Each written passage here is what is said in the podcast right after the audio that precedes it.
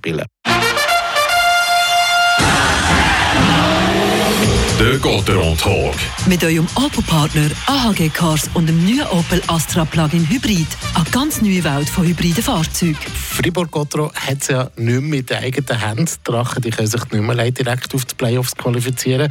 Schauen wir auf die nächsten beiden Spiele, die noch bleiben. Ivan Skrake, grosse Gegner, warten ja da nicht mehr, oder? Ja, im Spiel heute gegen Aschua und am Samstag gegen Langnau, das sind sechs Punkte absolute Pflicht. Für die beiden Mannschaften geht es um nichts mehr. Sie werden das Playoff-Final gegeneinander bestreiten. Auch wenn die Spieler natürlich sagen, das ändere nichts an der Ausgangslage, dass die Jurassier und die Emmentaler in einer für sie Kehr-Uns-Partie die gleiche Intensität aufbringen, das glaube ich nicht. Darum, gerade nur eines, sechs Punkte sind Pflicht, ohne Wenn und Aber. Ein Aber, ein grosses, habe ich aber gleich noch jetzt an dieser Stelle.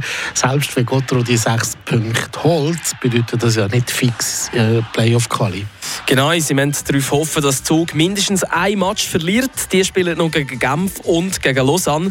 Also durchaus im Bereich des Möglichen, dass der Zug eine Niederlage einfahren. Trotzdem müssen wir sagen, jetzt ist Gottro eben genau in der Situation, wo sie nicht haben, äh, abhängig sind von einer anderen Mannschaft. Das ist kein Team gegeben. Die Freiburger die haben sich aber selber in diese Ausgangslage gebracht, durch teils desolate Leistungen in den letzten Wochen. Also wenn sie jetzt da selber wieder rauskommen und dann die Playoff-Quali doch noch sichern, auf welchem Weg auch immer.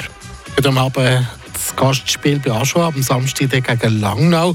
Gegen beide Teams hat Gotthard in dieser Saison nicht nur gut ausgesehen, oder? Gegen den heutigen Gegner hat Gotthard ganz am Anfang der Saison äh, 2 zu 4 Dusche bekommen.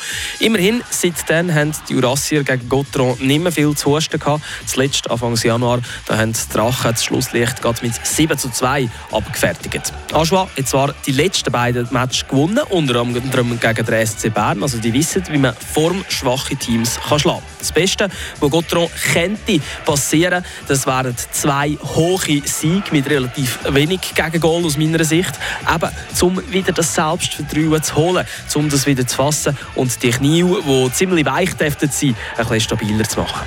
Gegen Zug hat Fribourg nur mit sechs Verteidigern gespielt. Ändert da etwas daran?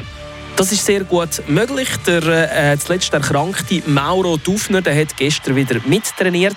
Es ging ihm nach eigenen Aussagen zwar besser, eben schon genug fit ist, um gegen Aschua zu spielen. Das hätte er noch nicht kennen und auch noch nicht wollen sagen. Insgesamt ist das Line-Up aber nicht abschätzbar.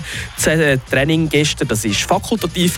Nur gerade sechs Spieler haben auf dem Eis trainiert. Das ist bei der aktuellen Belastung von drei Spielen in fünf Tagen gang und gäbe, dass man da eben fakultativ, also freiwillig, Dominik Tuc trainiera.